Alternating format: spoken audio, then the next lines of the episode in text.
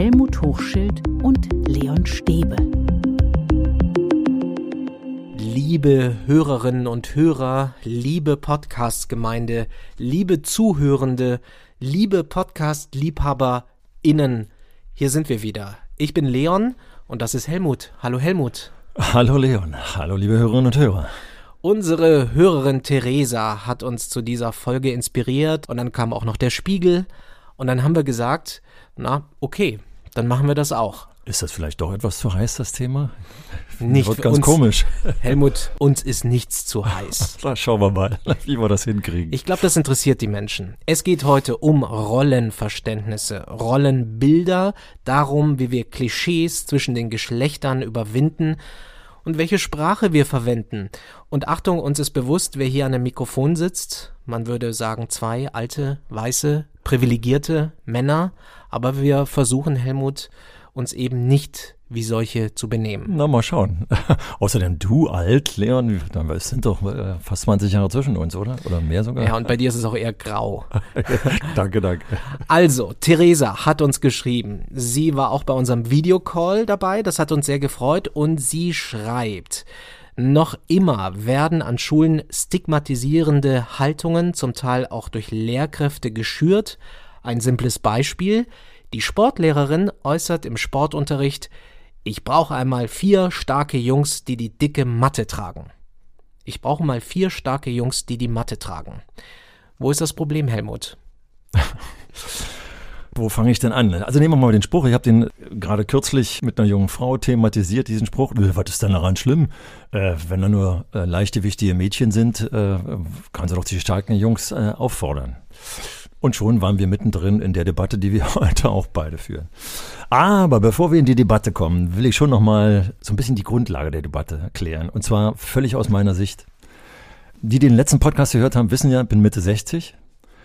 Ich bin noch aufgewachsen in einer Familie mit äh, zwei Geschwistern und meine Schwester durfte kein Abitur machen, weil Mädchen kein Abitur machen, obwohl sie mindestens äh, so intelligent war wie ich.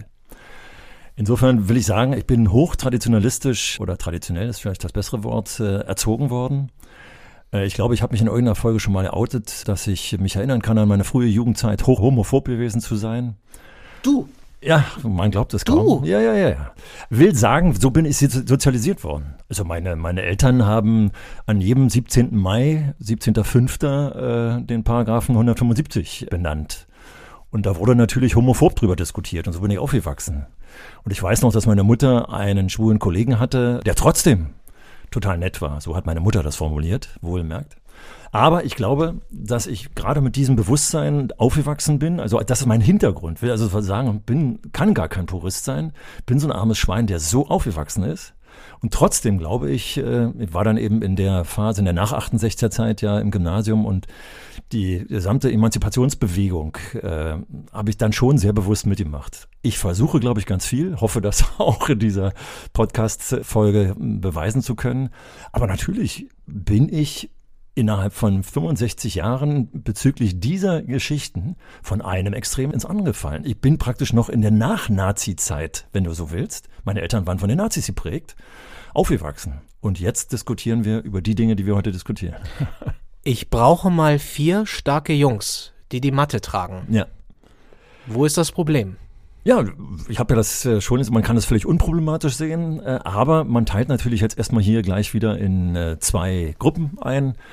Und da gibt's bestimmt auch starke Mädchen, die vielleicht auch ganz gerne helfen würden. Und diese dicke Matte, ich weiß das selbst als Sportlehrer gewesen, die hat einen Aufforderungscharakter, dass es nur so kracht. Also die Mädchen hier auszuschließen, das äh, ist schon ein Ding. Und äh, hier muss ich schon wieder eine etwas längere Geschichte erzählen. Auch da, bin ja vor 40 Jahren in den Schuldienst eingestiegen, bin mit die schlecht getrennten Unterricht groß geworden in Hauptschulen, wo wir meistens mindestens zwei Drittel Jungs und ein Drittel Mädchen nur hatten. Und äh, da war das unheimlich schwer, da vernünftig einzuteilen. Also habe ich zum Beispiel mit vielen anderen Sportlehrern an unserer Schule durchgesetzt, dass wir kodukativen Unterricht machten. Also Mädchen und Jungs zusammen. Und habe natürlich genau die Dinge wahrscheinlich auch damals mal gesagt vielleicht. Aber was ich gelernt habe, war dabei, dass am Anfang, also ich habe vor 40 Jahren auch noch wählen lassen, unsensibel wie ich war, und das äh, kräftig gebaute Mädchen, wenn wir mal Fußball gespielt hatten, habe natürlich seltener Fußball spielen lassen, das ist als letztes gewählt worden. Aber die Entwicklung war innerhalb relativ kurzer Zeit, dass Viola, ich weiß noch ihren Namen, noch wie heute, Viola hat aber sich gezeigt, wie sie robuster sich entwickelt hat und die Jungs haben tatsächlich absolut zurückhaltend angefangen, sich zu entwickeln und wussten zum Beispiel, dass brusthohe Schüsse auf äh, postpubertierende Mädchen ein großes Problem waren. Also die sind plötzlich füreinander sensibel geworden. Und das war ein Hammer. Und äh, genau aus dieser Phase denke ich, einfach mal rein sagen, wir brauchen starke Menschen, wenn es tatsächlich so ist, dass ich Angst habe, dass ein Mensch, der hier sich verhebt, Rückenprobleme hat. Und dann gucken wir. Viola wäre ein Mensch gewesen, die gerne zugefasst hätte und die gezeigt hätte, was sie für Kräfte hat. Ich war übrigens auch einer, der immer als Vorletzter gewählt wurde beim ja, Völkerball. Später wurde ich dann noch sensibler und habe das Wählen anders dann äh, gestaltet. Du warst ja auch mal Sportlehrer. Ich meine, du hast ja auch ein Rollenverständnis. Du hast es ja wirklich eindrücklich jetzt geschildert. Wir sind alle mit Rollenbildern aufgewachsen in der Familie, in der Schule, in der Gesellschaft. Und das darf man schon ruhig hinterfragen. Ja, vor allem habe ich eben auch als, auch als Freizeitsportler dann die Vorteile von gemischten, geschlechtsgemischten Mannschaften festgestellt. Und das so einen Spaß gemacht, in Volleyballmannschaften äh, mit Frauen und Männern gemischt zu spielen. Und wenn da noch jemand Diverses dabei gewesen wäre, dann hätte das gepasst wie die Faust aufs Auge. Und äh, das habe ich auch in der Schule festgestellt. Und das Interessante war, wenn wir es in der Schule gemacht haben, wir haben zum Beispiel Lehrer gegen Schüler gespielt, kann ich mich noch sehr gut erinnern. Karin, eine gute Kollegin von mir, kleine, aber stämmig gebaute äh, Handballerin, spielte also in der Fußballmannschaft mit, obwohl vorwiegend Männer bei den Lehrerinnen und Lehrern, nein, bei den Lehrern muss ich ja da sagen, und bei den Schülern nur Jungs gespielt haben. Aber ich weiß noch wie heute, wie Karin da einen wendigen, sehr starken Schüler fair, aber robust angegangen ist, der lag auf der Erde und sagte, äh, Frau sowieso. Also war ganz erstaunt und ich weiß, was in dem passiert ist, dass der gesagt hat, ey, hier steht zwar eine Frau auf dem Platz, über die ich noch gelacht habe, aber die spielt ja besser Fußball als ich an einigen Stellen. Und das waren die, die, die Rollenbrüche, die natürlich Spaß gemacht haben auf der einen Seite, mich geläutert haben auf der einen Seite, aber die auch in der Schule Vorbild waren. Wie siehst du dein Rollenbild? Du sagst, du bist ein bisschen geläutert. Hast du solche Sprüche auch losgelassen? So nach dem Motto, so Jungs, jetzt zeigt mal dem Mädchen, wie man Fußball spielt oder so? Also ich glaube, das hätte ich mir schon immer verboten. Ich weiß nicht, was mir manchmal so über die Lippe gegangen ist innerhalb von 40 Jahren. Aber das wäre mir, glaube ich, nie über die Lippe gegangen. Äh, klar habe ich bestimmt auch mal Sprüche gelassen, die auch, und da geht es auch ja nicht mal um, unbedingt um die Schlechter die mal wehgetan haben wo ich ein Wort, was ich für, was ich für unproblematisch äh, hielt. Ich war, ah, hier, Fummeltussi. was? Ich, ich habe hab, äh, äh, Turnschuhe verliehen. Wir hatten Turnschuhe, die gefunden wurden, die übrig blieben und die haben wir an Schüler verliehen, die keine Turnschuhe hatten. Und wollte den Knoten lösen. Und für mich war das Wort Fummeltussi überhaupt kein Problem. Ich, das musste aufgefummelt werden und ich war zu blöd, das aufzumachen. Und neben mir steht und ich kriegte mit, wie die Flabbe fiel, als ich das sagte. Also in dem Moment habe ich mir auch keine Gedanken gemacht. Danach dachte ich, ach du lieber Gott. Du hast eine Schülerin Fummeltussi genannt? Ja, weil ich sie mit dem Knoten in Verbindung gebracht hatte. Und da merkt man mal, was man als Helmut. Absender, wie, wie unsensibel man sein kann, weil ich so war das Wort Tussi für mich überhaupt nicht als negativ. Das war damals auch noch nicht so äh, verfestigt, wie es heute ist. Und Fummeln war klar mit diesem Knoten verbunden ich, ich bin auch ein Fummler, ein Tüftler sozusagen. Aber die sexualisierte Variante war mir nicht im Kopf. Und ich weiß gar nicht, ob sie damals, die Geschichte ist locker 30 Jahre her, ob sie schon tatsächlich so sexualisiert war, dieses Wort. Aber im Gesicht des Mädchens, sage ich, was ich damit ausgelöst hatte. Und ich musste tatsächlich erst fragen, äh, Entschuldigung, habe, was, was habe ich falsch? Aber wie können Sie zu mir? Und dann wurde mir erst klar, was ich gesagt habe. Also von daher glaube ich, dass ich solche Unschicklichkeiten auch natürlich gemacht habe. Wichtig war, dass ich, glaube ich, gemerkt habe, was ich ausgelöst habe und dass ich sofort reagiert habe und es dann glücklicherweise dem Mädchen auch klar machen konnte, dass das überhaupt nicht so gemeint war, nicht bitte. Und das habe ich, glaube ich, ganz häufig gesagt und habe damit auch die Schüler überrascht. Bitte um Verzeihung, äh, dass mir das über die Lippen gekommen ist. Aber das ist ja ein Beispiel, dass wir uns tatsächlich stärker hinterfragen sollten. Wir sollten uns stärker hinterfragen, wo wir da stehen. Auch heute, auch obwohl wir sagen, ja, wir sind sehr aufgeklärt. Aber trotzdem, glaube ich, muss man sich hinterfragen. Das auf jeden Fall. Also vor allem, wenn man die Gegenüber brüskiert oder wenn man den Eindruck hat, sie sind brüskiert worden. Und manchmal habe ich tatsächlich nicht mitgekriegt, weil ich Schlimme gesagt habe. Und das war auch in der Ausbildung später, das war, dass ich mit meinen Lehramtsanwärterinnen und Lehramtsanwärtern oft besprochen habe, was wir eben unbewusst teilweise auslösen. Und deswegen habe ich zum Beispiel auch meine Erziehung mit reingebracht. Was weiß ich, was ich immer noch für Muster, obwohl ich teilweise gegen diese Muster kämpfe Bei der Homophobie weiß ich, wann der Schalter sich umgelegt hat und heute habe ich äh, nette Freunde und Freundinnen. Da weiß ich manchmal gar nicht, welche Sexualität die haben. Das ist mir dann letztendlich auch wurscht. Und manchmal haben sie sich geoutet, beziehungsweise wir haben darüber gesprochen oder ich weiß es und das ist mir das scheißegal. Äh, aber das war eine Entwicklung. Und wenn ich mir heute eben die Debatte in dem äh, Sprachzyklus anschaue bezüglich der Rollenbilder, dann ist diese Debatte teilweise auch so schwer, weil sie teilweise auch mit Haken und Ösen geführt wird. Und ich weiß nicht, nicht, wenn ich heute dieses Wort Fummeltussi hier im Podcast nicht sofort so relativiert hätte. Und ich hoffe, das hat gereicht, wie ich es relativiert habe, wie ich sofort auch in eine Ecke gestellt worden wäre. Und da sind wir auch äh, ziemlich rabiat miteinander, glaube ich. Theresa hat uns auch ja von den Klassikern äh, geschrieben. Also, dass äh, Lehrkräfte zum Beispiel sagen, im Kunstunterricht sind die Mädchen einfach besser, genauso wie Sport die Jungs nun mal besser können oder die Naturwissenschaften. Wie kommen wir da raus? Wie kommen wir da raus aus diesen Rollenbildern, aus diesen Klischees ja auch? Das Schöne ist ja, dass ich denke, dass in jeder Kunstgruppe auch auch wenn eventuell dieses Stigma erfüllt worden ist oder wenn vom Zufall her tatsächlich die Mädchen die Kreativen sind, dass es trotzdem auch einen kreativen Jungen gibt dann und dass man solche Fälle dann auch nochmal besonders thematisiert und immer wieder auf den Satz kommt, Leute, passt auf mit diesen Generalisierungen. Wir sollten immer individuell prüfen, welche Stärken, welche Talente ein Mensch hat. Damit wir nicht plötzlich einen kreativen Jungen vor den Kopf stoßen oder vielleicht sogar, und solche Lehrer gibt es auch heute noch, die habe ich als, als äh, Schüler selber auch erlebt, dass Mädchen im Mathematikunterricht oder im Physikunterricht sich anstrengen konnten, wie sie wollten. Äh, bei einigen Lehrern wurde das gar nicht akzeptiert, weil Mädchen mit Naturwissenschaften ja eigentlich nichts zu tun haben. Sind ja eher die Sprachbegabten. Die sehen das gar nicht, ne? Richtig.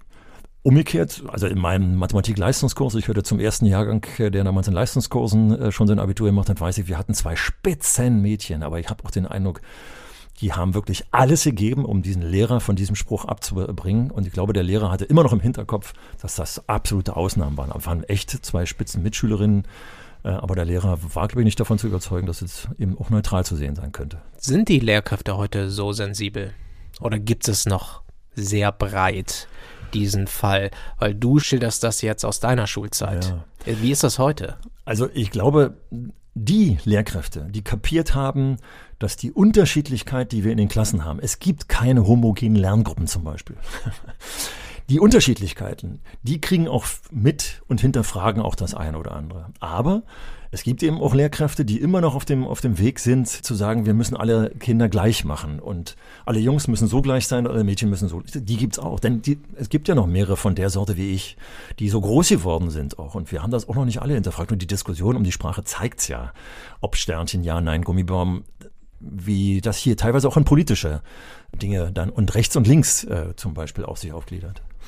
Ich mache ja auch einen Podcast für das Hasso-Plattner-Institut und da haben wir darüber diskutiert, wie wir mehr Mädchen und junge Frauen für die Informatik begeistern. Ist gar nicht so einfach. Und manchmal ist es eben nicht die Sprache oder sind nicht die Rollenbilder, sondern es ist vor allem die Vermittlung solcher Inhalte. Wie vermitteln wir die Inhalte? Ich werde mal diese Podcast-Folge auch hier in die Show Notes äh, verlinken. Und ähm, ja, so ein Ergebnis war, dass man die Kinder und Jugendlichen dort packen muss, wo auch eben ihre Interessen sind. Ganz gleich, ob junge Mädchen oder welches Geschlecht auch immer. Also das ist das, was du sagst, Individualisierung. Mhm und sie bei den Interessen nehmen mhm. und bei der Neugier packen. Ja, ja. Aber auf der anderen Seite sagst du natürlich auch gleich, so wie du das jetzt gerade geschildert hast, dass wir erstmal wieder klar trennen. Also wir nehmen ja sogar das Rollenbild weil ja die Rolle ja auch noch so ist, dass äh, gerade kürzlich sah ich anlässlich des Frauentages, wie ein Mädchen in einer äh, Motorradwerkstatt arbeitete und welche Schwierigkeiten sie da hat. Das heißt, es ist auch in der Gesellschaft noch vorhanden und wäre bescheuert zu sagen, dass es keine Lehrer gibt, die diese Rollenbilder noch, noch hätten. Wir haben sie generell und wir trennen ja dann auch erstmal und versuchen sie aufzubrechen wichtig ist, dass wir darüber reden und äh, dass wir sie versuchen aufzubrechen. Das Ergebnis war nicht, dass wir trennen, also dass wir jetzt Mädchengruppen, Jungsgruppen machen, mhm. sondern äh, man ja, muss ja schon gemeinsam machen. Ja, aber man der Ausgangspunkt ist, dass wir trennen. Also es gab ja lange Zeit den Girls Day. Also das waren vorwiegend dann Männerberufe, die für Mädchen attraktiv gemacht werden. Also wir trennen hier einerseits die Berufe ja. und andererseits dann das. Und das dürfen wir nicht. Ja, ja, sonst kriegen wir nie geknackt. Das ist so ähnlich wie die Quotendebatte. Ich glaube, wir müssen in der Übergangszeit natürlich immer knacken. Und solange es den Gender Gap also auch noch gibt, in der Bezahlung zum Beispiel, müssen wir auch erstmal wieder trennen. Wichtig ist nur, dass wir, das nehme ich wieder deinen Begriff, den du jetzt schon mehrfach benutzt hast, einfaches Hinterfragen und versuchen etwas dagegen zu tun, wenn wir denn es wollen. Es gibt ja dummerweise auch Leute, die das ja nicht wollen. Ja, aber wir können uns es nicht leisten, dass irgendein Mädchen das Informatik studieren würde, dass es das nicht studiert, nur weil wir in unseren Rollenbildern hängen und kleben. Und umgekehrt auch, wenn ein Junge sagt, eigentlich würde ich lieber als Krankenpfleger arbeiten, aber das ist irgendwie für Jungs so uncool. Und genau davon müssen wir doch weg. Ja, und da kommen wir nochmal genau hin. Wenn wir jetzt sind, wir können es uns nicht leisten, da sind wir so ein bisschen utilitaristisch unterwegs, da müssen wir aufpassen. Also wir machen nur das, was uns nützt, hat mir mal jemand vorgeworfen, das müssen wir ein bisschen aufpassen, dass wir das nicht machen. Aber das bedeutet, wir müssen tatsächlich schauen, welche Stärken, welche Talente wir denn hier braucht. Wir machen zum Beispiel häufig den Fehler, dass wir sagen, wer nicht vernünftig Deutsch sprechen kann, der kann zum Beispiel nicht Informatiker werden. Also mein Schwager ist Inder, der ist inzwischen eingedeutscht, also hat die deutsche Staatsangehörigkeit, ist 1961 als Inder hierher gekommen. Der spricht noch eine, ein absolut schlechtes Deutsch. Wenn der schreiben soll, äh, dann schreibt er immer noch einen ziemlichen Kohl zusammen, weil die Rechtschreibung nicht stimmt. Aber er ist ein hochintelligenter Mensch und in seinem Fach promoviert ist er tatsächlich ein hoch angesehenes, sehr wertvolles äh, Mitglied dieser Gesellschaft. Aber wenn wir von Sprache ausgehen würden, hätte man aussortiert. Also wir müssen viel mehr auf die Talente gucken und nicht hier so ein generelles Ding machen, so unter welche Mädchen können nicht und die die Sprache nicht können, können nicht und so weiter, sondern genauer hinschauen und genauer unterstützen. Talente fördern zum Beispiel. Machen wir in der Schule viel zu wenig. Okay, jetzt hast du die Sprache erwähnt, dann bleiben wir da einfach mal. Lieber Helmut, dann geht es ja irgendwann mal um Sprache. Du hast es ja schon erwähnt. Nehmen wir mal an, du musst einen Brief an Eltern und an die Kinder und Jugendlichen schreiben. Was schreibst du eigentlich in die Anrede? Also, äh, Kolleginnen und Kollegen, die mich als äh, Schulleiter kennengelernt haben, das ist ja auch schon wieder über 20 Jahre her, die wissen, dass ich damals, als die Debatte noch nicht so groß war, meistens, so wie ihr mich ja auch hier hört, Hörerinnen und Hörer, und da, wo es mir zu häufig vorkam, habe ich dann tatsächlich angefangen, für mich die Klammern einzuführen. Also nicht das große äh, Gender-I, was sich dann später entwickelte, sondern wenn ich von LehrerInnen sprach, dann habe ich Lehrer, Klammer auf, in, Klammer zu, EN. Also ja, da hast du die eingeklammert, die in. Ja, ja, aber versucht mit einzubringen. Es aber eingeklammert. Ja, ja, ja, ja, das war ein Anfang. Deswegen habe ich mir meistens äh, mich dazu äh, bewegt, äh, das eigentlich doch lang zu sagen, wie ich es jetzt heute auch noch sage. Aber das ist entsprach meinem Sprach- und Gendergefühl. Also ich wusste natürlich auch, dass wenn ich anders gender, ich vielleicht auch Leute verprelle. Ich kann mich sehr gut an eine Prüfungssituation erinnern. Als Ausbilder saß ich in Prüfungen, als noch Staatsexamensarbeiten geschrieben wurden. Und da wurde der beliebte Satz am Anfang der Staatsexamenarbeit geschrieben, der so ähnlich lautete, obwohl ich äh, nur das Maskuline benutze, meine ich aber auch äh, die weibliche Form mit. Aber zur besseren Lesbarkeit oder so, der Satz, äh, der stand ja lange Zeit, ich weiß gar nicht, ob er noch manchmal heute noch da steht. Und ich war in einer Schule, von der ich wusste, dass ich schon mal kritisiert wurde, weil ich Schülerinnen und Schüler sagte. Warum muss das dann immer sein? Dort hat sich die Schulleiterin vorgestellt, ich bin Schulleiter. Das wusste ich von der einen Person. Und auf der anderen Seite saß ein Personalratsmitglied, so aus der Alt-68er Zeit, diesen Satz, den kann man doch nicht mehr heutzutage schreiben. Also entweder spreche ich vernünftig, also ihr gendert, und mache nicht so eine Floskel. Ich habe ich hab also in dieser Prüfung zwei Menschen zu sitzen gehabt, die eigentlich gerade hochgehen wollten und habe dann gesagt, wir können nachher das ausdebattieren. Wichtig ist, dass es für die Note keine Auswirkung hat. Will aber auch mit diesem Beispiel sagen, wie die Gruppen auch heutzutage noch aufeinanderstoßen und wie ich in so einer kurzen Debatte die nicht überzeugen kann. Also die Schulleiterin, die heute noch sagt, sie ist Schulleiter und diesen ganzen Gender-Quatsch macht sie nicht mit, werde ich kaum überzeugen können. Trotzdem spreche ich weiter so und lass mich davon nicht abbringen. Aber deine Frage war, wie ich die anspreche. Nehmen wir nur mal kurz, also ich gender weiter, so wie es meinem Sprachgefühl entspricht, das mit dem Gender äh, Gap, also mit der Lücke drin, SchülerInnen, das kriege ich echt von meinem Sprachgefühl nicht hin, obwohl ich kein Gegner bin. Ich nehme es wahr inzwischen, nehme es wahr, dass jetzt im Deutschlandfunk, äh, im ZDF, im ARD jetzt auch äh, teilweise gesprochen wird und ich habe überhaupt nichts dagegen. Aber ich glaube, dass ich das in mein Sprachgefühl reinkriege, weiß ich nicht so genau. Aber also du sagst, nicht, liebe Schülerinnen und Schüler. Beziehungsweise, ihr wisst ja hier, Zuhörerinnen und Zuhörer, dass ich versuche, noch ein anderes Rollenbild eigentlich in dem Begriff auszuschalten. Ich finde, deswegen sage, spreche ich ja meistens von Lernenden oder Jugendlichen oder Kinder. Erstens, um das Gendern zu vermeiden, vielleicht bei Jugendlichen und Kindern. Das ist aber nicht der Hauptgrund, sondern vielmehr, wir sollen ja den Menschen sehen, der dahinter steckt.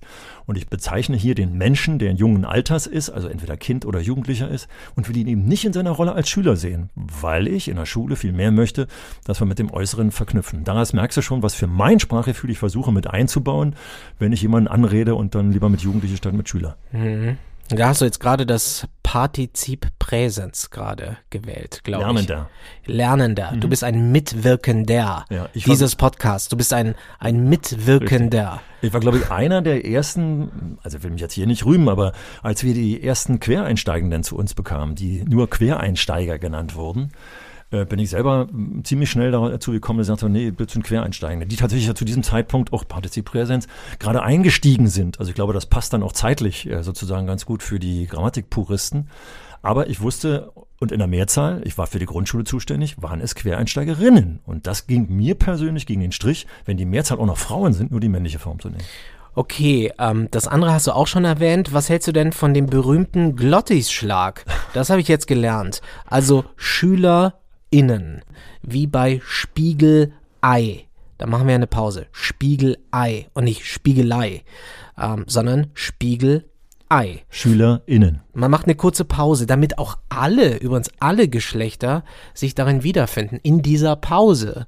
Warum, warum geht dir das so schwer über die Lippen? Also, weil die Begründung mir schwerfällt, weil es gibt da Schüler und Schülerinnen.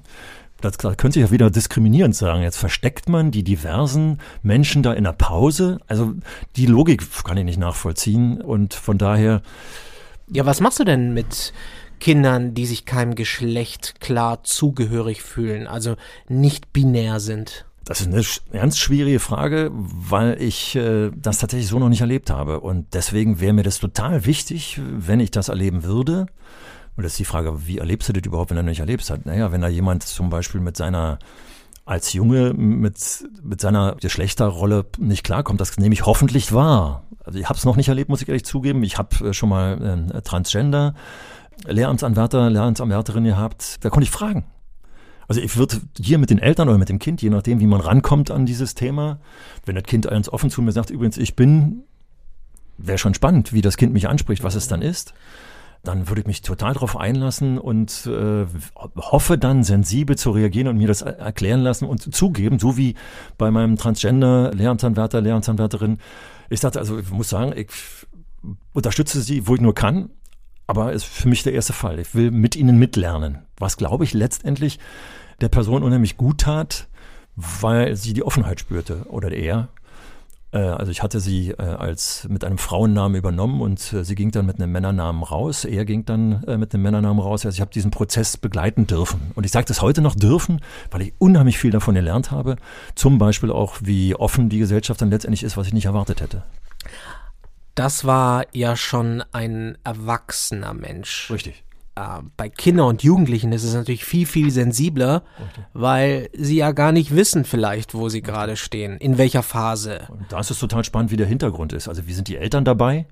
Ich denke, es würde Eltern geben, die das unterstützen und die da sensibel mit umgehen. An die würde ich mich auf jeden Fall wenden. Es gäbe, gibt aber bestimmt auch Eltern, können wir uns alle gut vorstellen, die das negieren. Die da gar, ach, das, das ist alles so Quatsch, das ist nur eine Altersfrage oder was weiß ich, was da kommt. Und wenn ich solche Eltern hätte, dann würde ich mich zum Beispiel an Schulpsychologen äh, oder Menschen wenden, die eben mit Kindern es gibt ja sogar Psychologen, die sich darauf spezialisieren, die Umgang mit solchen Kindern haben, die mich dann beraten könnten, wie die sensibelste Art ist. Wobei dann letztendlich irgendwann der beste Berater oder die beste Beraterin ist immer der- der Mensch selbst, um den es geht. Sensibel sein, das ist das Stichwort, auch in der Sprache. Einfühlsam, genau. Einfühlsam. Der Duden überlegt ja auch noch, ob er das Sternchen offiziell aufnimmt in den Sprachgebrauch. Erwähnt hat er das schon. Aber die Chefin der Duden-Redaktion sagt ja selbst, wir wissen ja gar nicht. Wir, wir wissen selbst nicht, wie man richtig gendert. Also, aber man merkt trotzdem, es bewegt sich was. Ja. Also wir stecken da mittendrin. Und deswegen finde ich ja auch gut, dass wir jetzt hier den Podcast hoffentlich auch unter dem Aspekt machen. Es gibt eigentlich kein richtig oder falsch. Es gibt ein Einfühlsamsein, ein Perspektivwechsel durchführen. Also, dass ich immer gucke, was braucht der Mensch eigentlich, dass ich ihn erreiche, dass ich ihn so anspreche, dass er mich akzeptiert, dass er, dass er merkt, dass ich Respekt vor ihm habe. Das ist mir total wichtig, weil ich habe erlebt, dass man äh, homosexuellen Menschen respektlos generell umgegangen ist. Und das wissen wir ja heute noch. Wenn jemand auf der Straße diskriminiert wird, dann ist ja Diskriminierung durch Respektlosigkeit in der Regel ja auch geäußert. Und äh, da bin ich eben im Zentrum. Ich glaube, das ist eine der wichtigsten Eigenschaften, die wir Lehrkräfte haben müssen dass wir immer respektvoll sind, sensibel sind, wohl wissend, dass uns das nicht immer gelingt. Ja, vielleicht sind wir dann doch, lieber Helmut, in unseren Rollen noch verhaftet. Auf jeden Fall. Und deshalb ähm, tun wir uns schwer, weil wir damit aufgewachsen sind. Ich war gerade Gutachter an einer Journalistenschule und habe da äh, bei den Bewerbungen geholfen, auch Punkte zu vergeben. Und da habe ich gemerkt, die jungen Leute, die zum Teil von der Uni kamen, aber auch noch jünger sind, also so um die 20 bis 25-Jährigen, die machen diesen Glottisschlag mhm.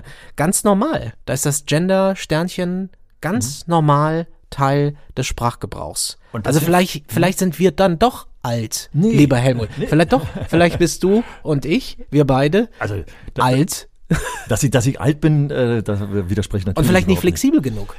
Weiß ich nicht, wenn ich jetzt in einer Gruppe wäre, zum Beispiel Ausbilder, und ich merke, die machen den alle, dann würde ich mich da auch anpassen, weil Sprache hat was mit Sprachgefühl zu tun und mit Sprachentwicklung zu tun und Sprache ist dynamisch und ich glaube, dass man Sprache nicht mit der Brechstange zum Beispiel verändern kann. Ich habe mal so ein tolles Beispiel, ein bisschen abwegig klingend, aber ein Beispiel dafür, wie ich einen Aha-Effekt hatte, wie sich Sprache entwickelt. Weißt du, ich weiß nicht, wenn wir schon mal drüber gesprochen haben, äh, weißt du, wann das Wort Keks herkommt? Nee. Der Basenkeks? Cake wahrscheinlich. Also du, du ahnst es Dann schon. haben wir schon drüber gesprochen. Alles klar. Also im Deutschen Museum habe ich äh, Schilder gesehen und habe gesehen, dass Balsen bis 1907, wenn ich mich recht entsinne, Balsen Cakes verkauft hat. Und dann wurde das eingedeutscht und daraus entstand der Keks. Das heißt, heute weiß kein Schwein mehr eigentlich, also entschuldige bitte, du weißt es, wo es herkommt. Da, da hat sich Sprache entwickelt. Genauso wie ich mich geärgert habe, dass Günter Grass einen Riesenfass aufgemacht hat, als wir die Rechtschreibreform hatten, dass ja seine Bücher dürfen nur in der alten Rechtschreibung geschrieben werden. Und ich finde es einfach blöd, wenn Herr äh, Grass, die Nachfahren mögen es entschuldigen, wenn wir in 100 Jahren Bücher machen und seine Texte äh, verfasst, äh, noch gedruckt werden, dann hoffe ich, dass äh, dann es so gedruckt werden kann, dass die das noch lesen können. Denn, wieder ein Aha-Effekt, als ich in Weimar war und äh, Originaltexte von Goethe und Schiller gesehen habe, mit welcher Rechtschreibung die geschrieben waren, die nämlich teilweise dann auch noch von Druckern, wenn sie gedruckt waren, verfälscht wurden, ob das T, ob Tor mit TH oder was weiß ich geschrieben wurde. Also da ist so viel Veränderung, so viel Dynamik drin und wir machen uns heute zu Richtern des Richtig- und Falschschreibens. Und deswegen denke ich immer, Mensch Leute, seid doch ein bisschen toleranter. Wenn ich das Tolerante heißt nicht, dass Respektlosigkeiten toleriert werden sollen. Aber bitte toleriert doch auch, dass ich ein alter Mann bin und euch erzählt habe, wie ich aufgewachsen bin und dass ich noch bei dem Glotti-Schlag ein Problem habe. Mag man mir dann verzeihen, aber ich glaube, auch wenn ich in so einer Gruppe drin wäre, würde ich mich auch relativ schnell anpassen. Es ist wirklich interessant. Es ist wirklich interessant, weil wir sind da jetzt wirklich so richtig drin und ja. es beschäftigt die Gesellschaft einfach. Und ähm, im Spiegel war ja auch ein Interview mit einem Linguisten, der, wie ich finde, das ganz gut auf den Punkt gebracht hat. Der ist für das Gender-Sternchen, aber er hat auch gesagt, wir dürfen Sprache nicht mit gesellschaftlichen Anliegen überfrachten. Ja. Und ich finde, ich finde, da hat er einen Punkt. Weil diese Überfrachtung dann, glaube ich, auch zur Intoleranz führt. Und dann kommen wir in so eine Diskussion hinein, wo zwei Welten aufeinanderprallen. Also tatsächlich die Traditionalisten, die äh, unbedingt noch beim generischen Geschlecht bleiben wollen, also alles im Maskulinum und das, das Weibliche nennen wir mit, und den Fundamentalisten, die also dann auch noch sagen, also du musst die Diversen mitsprechen, indem du da eine Pause machst. Die prallen so aufeinander, dass man, wenn man Pech hat, gleich in eine Ecke gestellt wird. Und ich würde mich gerne eben von jungen Menschen überzeugen lassen, die so sprechen, dass sie diese Genderlücke mitsprechen und würde sie dann auch mitmachen. Da hätte ich überhaupt kein Problem mit, äh, in der Hoffnung, dass sie mich nicht vorher ausgeschimpft hätten. Aber ich würde mich auf keinen Fall hinstellen, was, wie sprecht ihr denn? Das ist noch nicht normgerecht. Wir hier in dem Spiegelartikel, den du gerade zitiert hast, da steht ja äh, ein Mensch drin, ich glaube, es ist auch ein Linguist, äh, der sich verbietet oder Mails nicht liest. Genau, der sagt, seine Mailbox äh, nimmt keine Mails an Richtig. mit einem Gender-Sternchen. Das würde ich für mich ausschließen, weil das ist respektlos dem Schreiber gegenüber. Der Schreiber wollte mir nämlich, jetzt kommt es nämlich wieder, mit Sprache will ich ja etwa eigentlich eine Information vermitteln, die nicht unbedingt was mit dem Gender zu tun hat, sondern was weiß ich, äh, was der da dem mir schreiben will. Und wenn ich diese Information verweigere, bloß weil da ein Sternchen drin steht, dann finde ich das respektlos. Du hast mir erzählt, du hast mal einen Diversity-Kurs gemacht als Fortbildung. Ja. Und das war gut? Es war, wir hatten hier in Berlin einen Regierungswechsel und es kam dann plötzlich äh, die Diskussion auf. Ich denke, sie wurde ausgelöst wieder über Zahlen von Straftaten, die von Diskriminierung ausgehen, die auf der Straße stattfanden. Und äh, es wurde dann eben Geld ausgeschüttet, dass man sagt, hier müssen wir was dagegen tun. Und ich weiß, dass nicht nur ich, am Anfang dachte, Mensch, einfach so eine Fortbildung zwischendrin und du weißt, dass in dieser Fortbildung auch wieder zig Leute sitzen, die sagen, ich will lieber meine Arbeit machen, ich will, will so eine Fortbildung gar nicht, weil sie sich auch gegen das äh, Thema sträuben. Ich war am Anfang auch nicht so richtig überzeugt davon. Aber als ich drin saß, Erstens habe ich Menschen kennengelernt, die mir was beibrachten, was ich so noch nicht wusste, eben Transgender-Menschen. Erst damals noch mehr oder weniger theoretisch, äh, dann später ja praktisch, wie ich eben beschrieben habe. Und mein Aha-Effekt war, ob ich die Diskussion habe über Integration von Menschen mit Handicaps. Ihr merkt schon, ich musste überlegen, wie ich es jetzt am besten ausspreche, dass ich politisch korrekt bin. Oder äh, Menschen mit äh, Wurzeln in anderen Ländern. Oder was weiß ich. Egal, was ich jetzt für ein Thema anspreche, die Unterschiedlichkeit ist das, was dahinter steckt. Wir müssen einfach gucken, wie unterschiedlich die Menschen sind und wie sensibel sie dementsprechend auch reagieren auf zum Beispiel meine unsensible, hölzerne Gendersprache. Und wenn ich das mitkriege, dann lerne ich, da sind wir auch wieder bei dem Perspektivwechsel, Lehrende sollen auch Lernende sein, dann lerne ich von meinen Gegenübern so viel und ich wäre so gerne in deiner Gruppe da von den Auszubildenden, die alle mit dem Gender Gap sprechen und da würde ich es auch lernen. Völlig selbstverständlich sind die damit umgegangen. Toll, die die toll. denken gar nicht drüber nach. Ähm, Wobei das, das spannend wäre, äh, du hast ja gesagt, das waren irgendwelche Menschen, die du nicht kanntest, sondern nee, die arbeiten. Anonym, anonyme richtig, richtig. Bewerbung. Da wäre es jetzt wiederum spannend, was ich jetzt nicht unbedingt unterstellen will, aber warum die das da reingeschrieben haben. Ob sie es auch reingeschrieben haben, ob sie wirklich überzeugt sind davon oder weil man es heute so macht oder weil die Gruppe, die es liest, denkt, man muss es so machen. Also du merkst, in dieser Übergangsphase, in der wir uns befinden, können zig Gründe sein und wer weiß, ob sie wirklich davon überzeugt sind. Mir ist es auf jeden Fall aufgefallen. Ja, ist auch gut so. Homophobie. Homophobie ist auch ein Thema an der Schule. Ja, weil natürlich, so wie ich es beschrieben habe, ich habe ja zugegeben, dass ich sozusagen so ja homophob aufgewachsen bin. Ich habe es, glaube ich, gepackt, dass ich Menschen mir gegenüber sehe und äh, die geschlechtliche äh, Orientierung zum Teil auch gar keine Rolle spielt. In vielen, vielen Gesprächen oder meistens sogar ist doch schied egal, äh, wie jemand sexuell orientiert ist. Aber ich kenne eben auch immer noch viele, auch in meinem Kollegium äh, damals, das hat mich ja sogar verschreckt, als wir den ersten Lehramtsanwärter auch noch hatten, äh, der sich geoutet hat. Die Geschichte ist äh, circa 25 Jahre her, würde ich mal schätzen, müsste ich mal nachrechnen. Da war die Hölle auf dem Schulhof los, weil der Lehramtsanwärter das Outing an einer Stelle machte, wo er die Reaktionen nicht eingeschätzt hatte. Und ich auch als Schulleiter, war relativ frischer Schulleiter, also von daher muss ich schon eine Ecke länger her sein. Da war ich am Anfang auch erstmal, dachte, oh Gott, was ist da auf dem Schulhof los? Äh, wir hatten eben ganz viele Jungen vor allem, die dann zum Beispiel so Sprüche abließen, auf diese schwulen Schule gehe ich nicht mehr. Und ich weiß es noch wie heute, dass äh, ein Kollege mit dem Alten Testament kam, wo wohl das Wort, ich habe es nie direkt mehr nachgelesen, wo das Wort abartig wohl drin steht. Und er dachte, was geht hier ab? Also ich hatte echt Schiss, dass uns das, dass mir das entgleitet. Und äh, habe das dann noch mit dem Lehramtsanwärter so besprochen. Ich dachte, Mensch, wie kriegen wir das jetzt wieder in den Griff? Äh, das hätten wir vielleicht vorher besprechen wollen, weil vor 25 Jahren in etwa die Situation noch so unsensibel war. Und ich glaube, sie ist an manchen Schulen auch heute noch so unsensibel. Von daher muss man, glaube ich, aufpassen, wie man in so einer gesellschaftlichen Situation, die noch einen großen Bodensatz, ob es die Mehrheit ist oder wie viele es sind, weiß ich nicht, homophober Menschen hat, muss man aufpassen, wie man das äh, anfasst, damit es nicht in die falsche Richtung losgeht. Wir haben es dann gepackt, das, wir haben es ganz sachlich thematisiert, ich hatte das in einem anderen Podcast, glaube ich, schon mal erzählt, äh, dass ich sofort ins Lehrerzimmer gegangen bin und gesagt habe, bitte seid so nett, thematisiert es in den Klassen.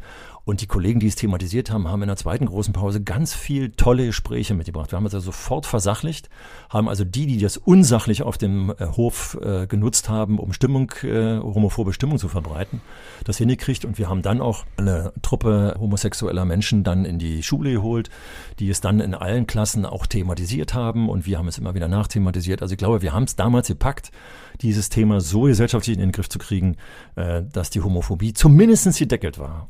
Einige werden wahrscheinlich auch überzeugt gewesen sein, hoffentlich auch überzeugt gewesen. Und was ich gelernt habe, ist, es ist gut, sich der eigenen Rolle bewusst zu werden. Welche Rollenbilder habe ich? dass man sensibel ist, aber wir sollten eben nicht verkrampft sein. Das ist, glaube ich, die Botschaft, sondern auch vor allem, und das ist das, was du jetzt auch gesagt hast, wir sollten auch mit den Kindern und Jugendlichen das Ganze besprechen, denn es ist ein vortreffliches ja. Thema für den Unterricht, dass man das einfach bespricht. Also das könnte, was du jetzt eben gesagt hast, gefährlich ankommen. Das ist ein Thema für den Unterricht, dass jetzt irgendjemand eine Einheit darüber macht. Aber was, also das kann man auch machen. Aber viel wichtiger ist, wenn das Thema aufploppt, wenn es aktuell ist. Also wenn zum Beispiel ein Kind sich nicht in seiner Rolle wohlfühlt, wenn beim Karneval äh, jemand sich verkleidet äh, mit der Kleidung eines anderen Geschlechts und es wird auf eine ganz eigenwillige, homophobe, transphobe Weise thematisiert, dass man es dann sofort zum Anlass nimmt, also und, und dann auch gelassen zum Anlass, bloß nicht mit Vorwürfen zum Anlass nimmt, sondern auf einer sachlichen, auch dann emotional werdenden, positiv emotional werdenden Ebene es anspricht. Wir haben so viele Chancen, von mir aus auch die Chance, dass jemand äh, in einer weiterführenden Schule könnte das glatt sein, von zu Hause in die Schule kommt und erzählt, wie seine Eltern darüber schimpfen über dieses Sternchen. Dass man jetzt mal erst sachlich thematisiert. Wir hätten noch über so viele sprechen können, Helmut. Über People of Color, über LGBTIQ. Wir wissen, das ist ein Thema, das ist schier unerschöpflich. Wir konnten hier nur ein paar Dinge ansprechen und bitten um Verständnis. Und ich könnte mir vorstellen, dass diese Folge hoffentlich Menschen inspiriert, aber vielleicht auch provoziert. Wir sagen nicht, wir wissen, wie es geht. Wir sind auch hier und da unsicher. Wir sind lernende Objekte, Subjekte. Genau, Lernende. Wir wissen nicht, was der richtige Weg ist. Zumindest geben wir ihn nicht vor, aber wir plädieren auf jeden Fall für mehr Sensibilität. Sagt uns eure Meinung. Die interessiert uns in diesem Fall sehr. Schreibt uns eine Mail an info at schule-kann-mehr.de.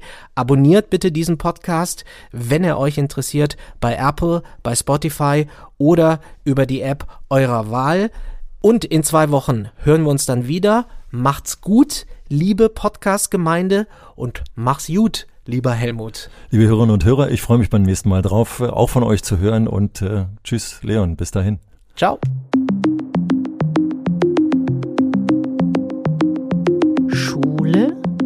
Kahn mehr. Der Podcast von Helmut Hochschild und Leon Stäbe.